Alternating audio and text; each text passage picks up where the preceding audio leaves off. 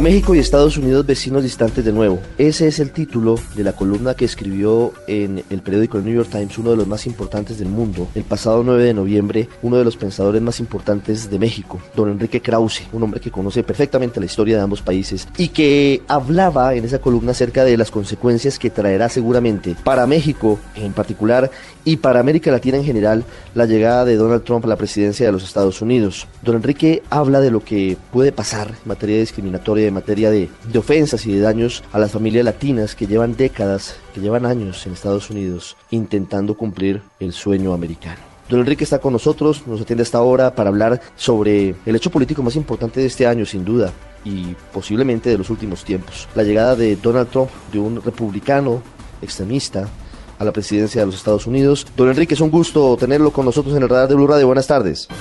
Encantado de estar en su programa. Don Enrique, usted en esta columna a la que hacemos referencia en el periódico The New York Times eh, hace alusión a lo que se ha atribuido a una frase que supuestamente dijo el presidente mexicano Porfirio Díaz en algún momento. Nunca se ha confirmado que esa frase la haya dicho, pero usted eh, dice que hoy no hay una frase más cierta. Pobre México, tan lejos de Dios y tan cerca de los Estados Unidos. ¿Cómo va a cambiar hoy la situación para los mexicanos con eh, la elección de Donald Trump como presidente de Estados Unidos? Digamos que si se cumpliera una parte, incluso una pequeña parte de lo que ha eh, prometido Donald Trump en el tema de la relación entre México y Estados Unidos, esa frase sería justa. Sería una, una, situación dramática para México. Eh, levantar el muro entre los dos países, deportar a millones de mexicanos indocumentados que trabajan en Estados Unidos, secuestrar las remesas de los mexicanos que viven allá para poder financiar el muro, uh, revisar o incluso cancelar el Tratado de Libre Comercio. Bueno, ya estos cuatro puntos son un terremoto, un sismo, un tsunami. Cualquier metáfora que se eh, emplee de, un desastre natural sería justa. Yo espero que la presión internacional y la presión interna y la presión de la realidad vaya acotando la instrumentación concreta de las promesas de campaña de Donald Trump. No obstante, los dictadores y los demagogos que se vuelven dictadores, que llegan al poder a través de, eh, eh, alentar los caprichos, los deseos o las pasiones más bajas de sus pueblos, suelen cumplir sus promesas. Y por eso temo tanto por México y tanto por América Latina. ¿Por qué, de acuerdo con lo que usted ha podido analizar, Estados Unidos, los estadounidenses, terminan eligiendo a Donald Trump? Además, teniendo en cuenta, señor Krause, que el voto latino esta vez tuvo más peso que en otras oportunidades. Es decir, la mayoría de los votos fueron blancos, desde luego, luego de los afroamericanos y muy cerquita los votos latinos. ¿Por qué cree usted que, que termina elegido Donald Trump? Bueno, mire, en primer lugar, se usan, se, se, se, va, se recurrirá, se recurren a muchas causas, ¿no? Económicas, eh, los trabajadores eh, estadounidenses que se han quedado sin trabajo por la globalización, por la exportación de empleos a México, por el comercio internacional, ah, la frustración con las administraciones y con los políticos en Washington. Se, se han creado muchas y se ha recurrido a muchas explicaciones. Para mí la central, la explicación central es tan antigua como la humanidad, es tan antigua como los griegos o los romanos, algo que vivió el siglo XIX y el siglo XX de manera más dramática. Y es esta incomprensible y misteriosa fascinación que tienen los pueblos para enamorarse de un personaje, de un caudillo, de un líder mesiánico o carismático y de entregarles todo el poder. Para mí la responsabilidad de este desastre tiene dos, sobre todo, tiene dos ah, palabras. Donald Trump. Eh, lo que un personaje megalomaníaco, narcisista, uh, paranoico, lo que un hombre que enarbola el racismo, la xenofobia, el sexismo, eh, la discriminación, todo aquello que es contrario a las reglas elementales de la civilidad occidental, que un hombre así haya llegado eh, es un misterio que solamente eh, podemos decir que, es eso, que es un misterio y que está muy arraigado en la psicología de los pueblos. Algunos pueblos, por fortuna, han padecido el caudillismo menos que otros. Yo tengo la impresión de que Colombia es un país que con todos esos inmensos problemas no ha caído en esos extremos en su historia, o al menos no a ese, al extremo de Venezuela o de Argentina o de Cuba, bueno, o, o de Alemania o de Italia. y ahora, ¿quién lo iba a decir? Estados Unidos cae en esa enfermedad mortal de la democracia que es la demagogia.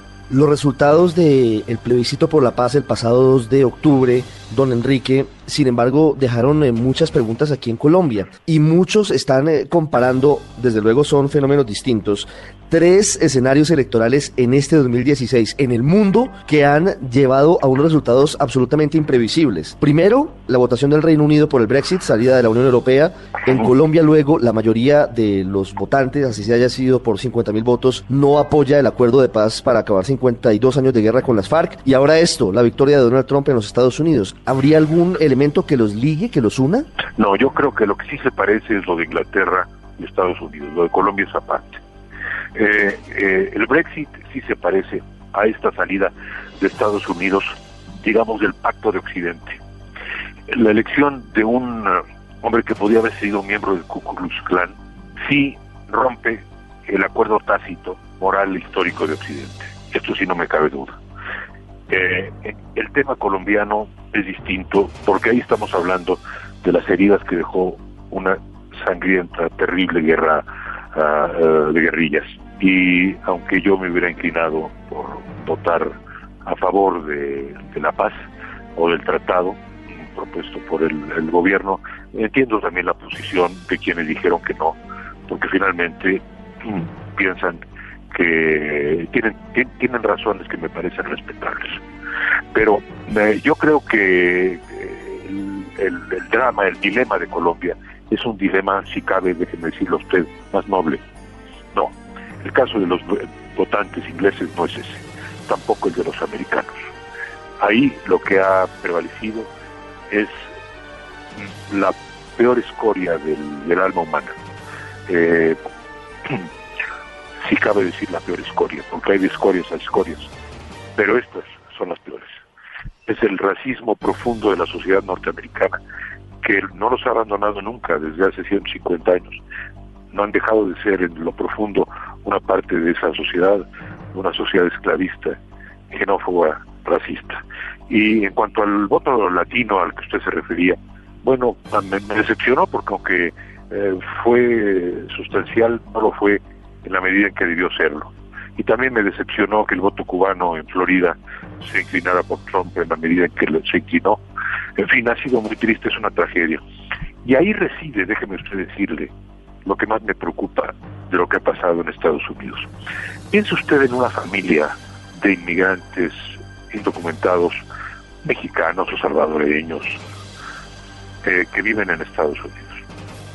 Piense usted en las dos, los pequeños que ahora, desde que ganó Trump, tienen, viven en la zozobra, en el miedo de que al día siguiente sus padres, cuando ellos amanezcan, no van a estar allí porque la policía los apresó y los deportó en el lugar de trabajo.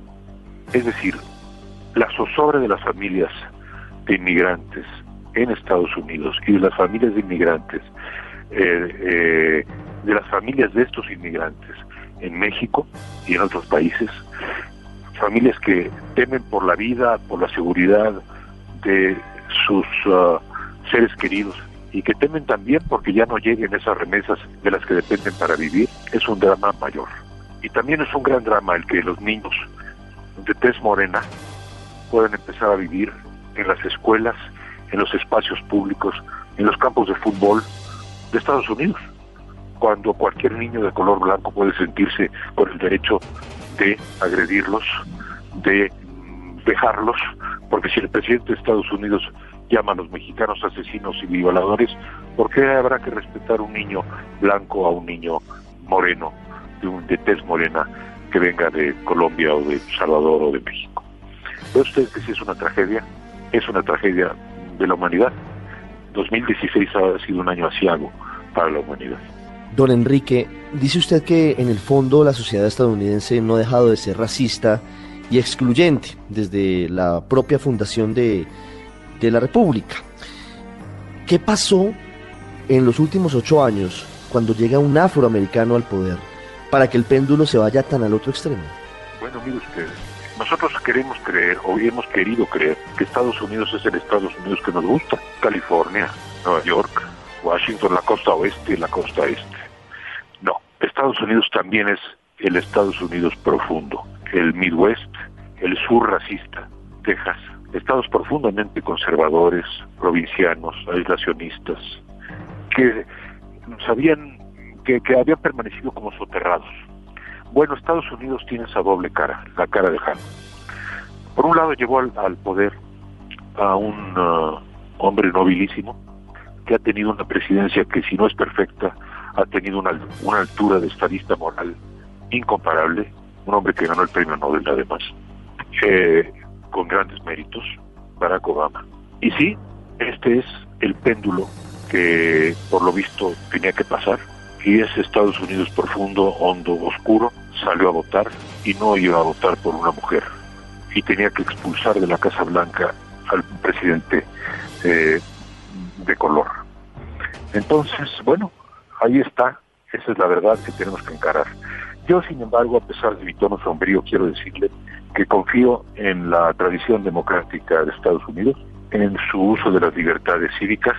Confío que incluso un Congreso republicano no sea siervo de Donald Trump. Confío en la presión internacional, confío en la opinión de Occidente, confío en Occidente y confío en quienes amamos la democracia y la libertad dentro y fuera de ese país. Confío. Fíjese, don Enrique, sí, usted confía eh, eh, en eso, en las libertades y en la democracia y, y en eh, la posibilidad de que haya contrapesos a, a Donald Trump cuando llegue el 20 de enero del año entrante a la presidencia. Y le quiero hablar de algo que está pasando en estas últimas horas, que son las marchas de miles de personas en esa parte de la que usted habla, que son los Estados Unidos, que muchos quisiéramos que fueran en su totalidad de la Unión así.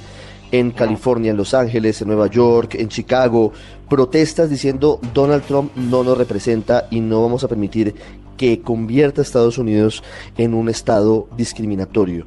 Eso es parte de lo que de, lo que de lo que puede ser un contrapeso para el nuevo presidente estadounidense. Claro, ya lo está, claro que sí. Pero él, que es un uh, psicópata, ya nombró a un otro psicópata a cargo del Departamento de Inmigración. No, estamos ante una polarización que va a seguir. Estamos en tiempos muy peligrosos. Eh, cualquier cosa puede pasar.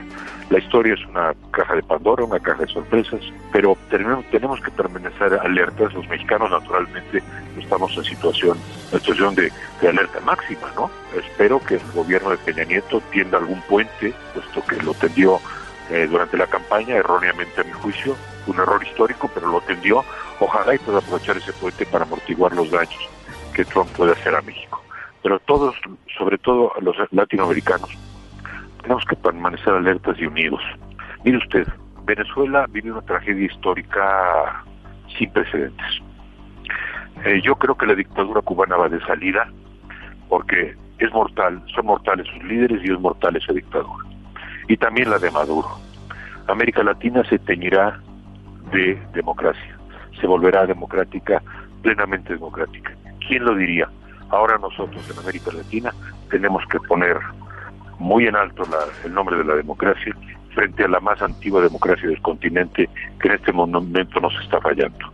Don Enrique, quiero hacer una pregunta para finalizar. Usted en esa misma columna de la que les hablo a los oyentes hoy en el New York Times, habla de que siempre, a pesar de, de que Estados Unidos o sus dirigentes en, en múltiples guerras atacaron a México, le quitaron parte de sus riquezas y de su territorio incluso, pues siempre el mexicano fue y sigue siendo amigo del estadounidense, que eso se ve como algo que ha sido parte de la historia y parte de decisiones de las élites políticas. Hoy estamos en riesgo, don Enrique, de que México y América Latina unidos tengan algún tipo de sentimiento distinto, más de confrontación hacia los estadounidenses, teniendo en cuenta lo que está pasando en la Casa Blanca. No me cabe duda, ¿no? Mire usted, México y Estados Unidos, Estados Unidos debería de, los estadounidenses deberían de amanecer cada mañana agradeciéndole a Dios tener un vecino como México. Un millón de personas cruzan a diario eh, la, frontera, cientos de miles de automóviles en cuarenta y tantos puntos de cruce. no ha habido un solo atentado en Estados Unidos que proviniera, que provenga de territorio mexicano, ni siquiera un estado de alerta. México es un país que a pesar de esos enormes agravios ha tenido una relación de pueblo a pueblo bastante normal y cordial eh, con los estadounidenses. Por supuesto que eso puede terminar. Por supuesto que no vamos a... Eso, México es un pueblo digno y lo primero que requiere México de Donald Trump, y si no lo tenemos, pues tendremos que, que tener una actitud de rechazo mientras esté en la Casa Blanca, es una disculpa por habernos llamado genéricamente criminales y violadores.